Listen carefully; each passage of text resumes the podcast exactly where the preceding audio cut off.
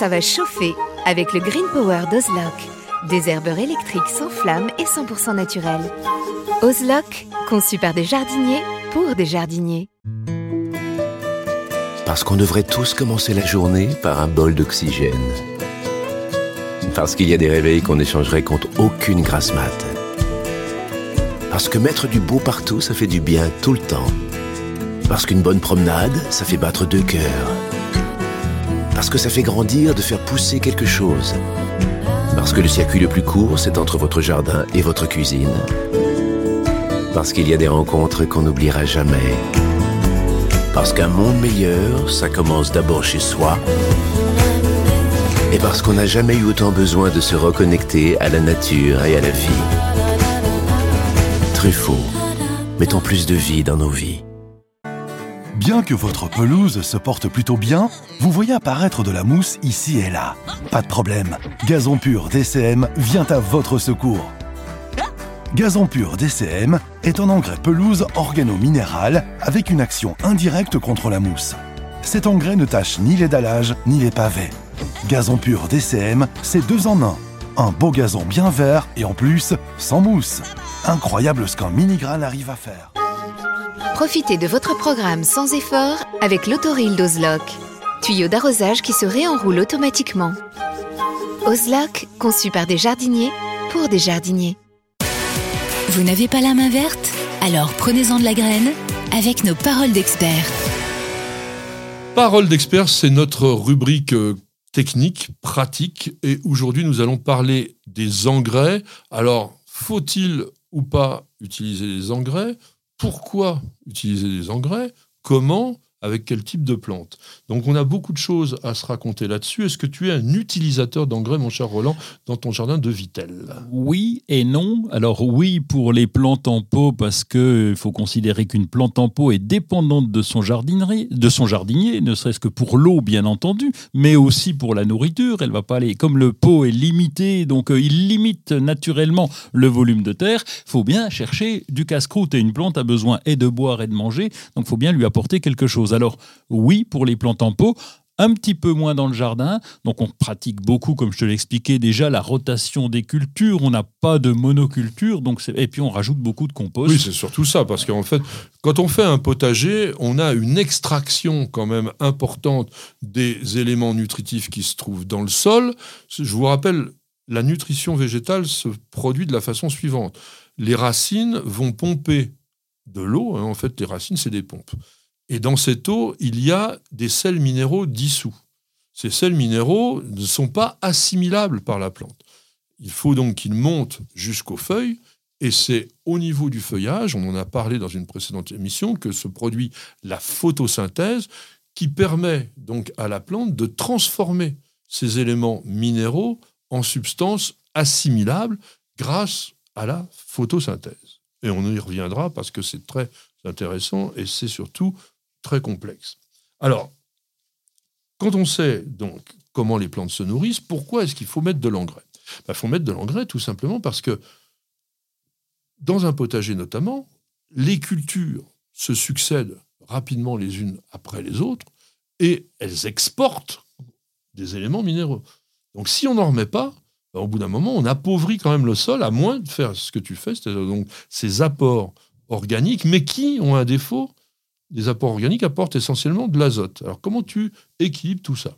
C'est pas c'est pas forcément évident. Alors euh, on est on équilibre on équilibre difficilement, mais c'est essentiellement la rotation des cultures et le changement fréquent des cultures qui va nous permettre d'avoir des éléments qui sont puisés différemment entre légumes racines, les légumes feuilles et légumes fruits. Donc on fait vraiment beaucoup de rotation de cultures.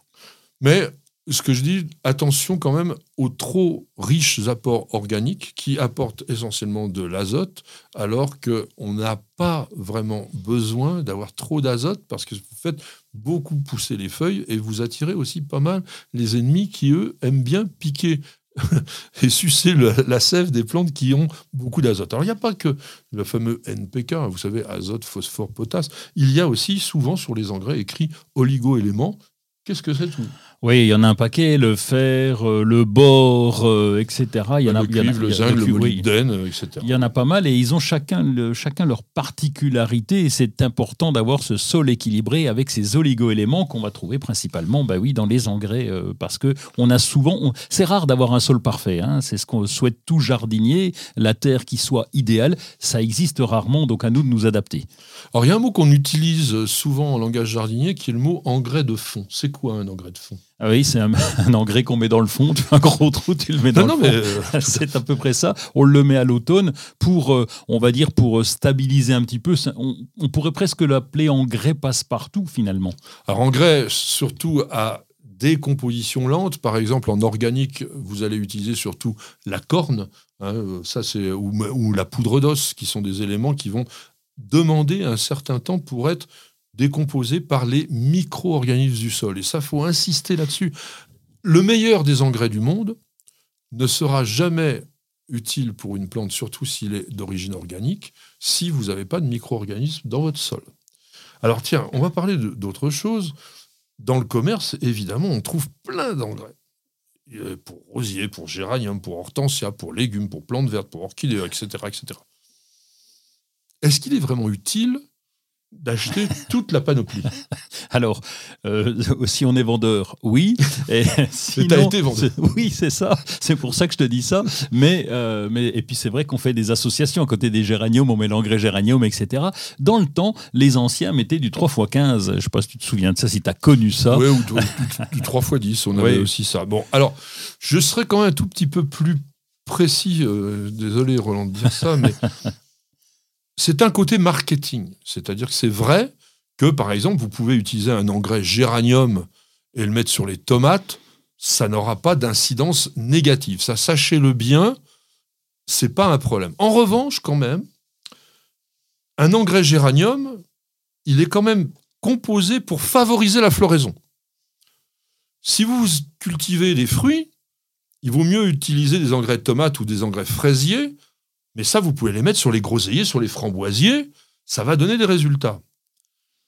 Si vous utilisez des engrais, on va dire légumes, sur des fleurs, c'est pas gênant parce que c'est des plantes herbacées. Un engrais rosier, ça va très bien sur l'ensemble des arbustes. Donc, vous voyez, vous pouvez vous acheter trois ou quatre engrais différents, mettons un pour les feuilles, un pour les fleurs, un pour les fruits. Là, on est déjà pas mal. Oui, on est bien parce que c'est vrai qu'il y a une. C'est morcelé quand même. hein, quand tu regardes un, c'est pour se faciliter complet. la vie. Oui, alors après, on se trompe pas. Si tu dis j'ai des rosiers, je prends un engrais rosier, mais comme tu l'as dit, ça peut aussi servir à tous les arbustes. Alors, il y a un truc que je voudrais aussi aborder, c'est les engrais verts. Tu fais ça Eh oui, alors ça, oui, régulièrement, l'engrais vert, en fait, c'est- une plante qu'on va semer. Alors, il y a plusieurs types d'engrais verts. On va semer, alors elle va, elle va avoir plusieurs utilités. D'abord, elle va occuper le sol, la nature ayant horreur du vide. Si tu mets rien, bah, tu risques d'avoir des herbes indésirables. Quand, une fois que tu as fini une culture, une fois que tu as arraché les patates, par exemple, il n'y a plus rien. Et donc, l'idée, c'est de semer, par exemple, de la moutarde, qui va d'abord occuper le terrain, qui va limiter les battages, hein, la pluie qui, te, qui va tomber sur le sol, donc ça c'est pas bien, donc c'est d'où l'intérêt d'avoir une couverture sur le sol. Et puis certains ont des avantages, hein, donc euh, soit parce qu'on les met en compostage de surface, ou soit parce que leurs racines vont améliorer la terre. Donc voilà, les engrais, mais vous aurez l'occasion d'y revenir parce que c'est quand même relativement complexe et tout le monde en a besoin.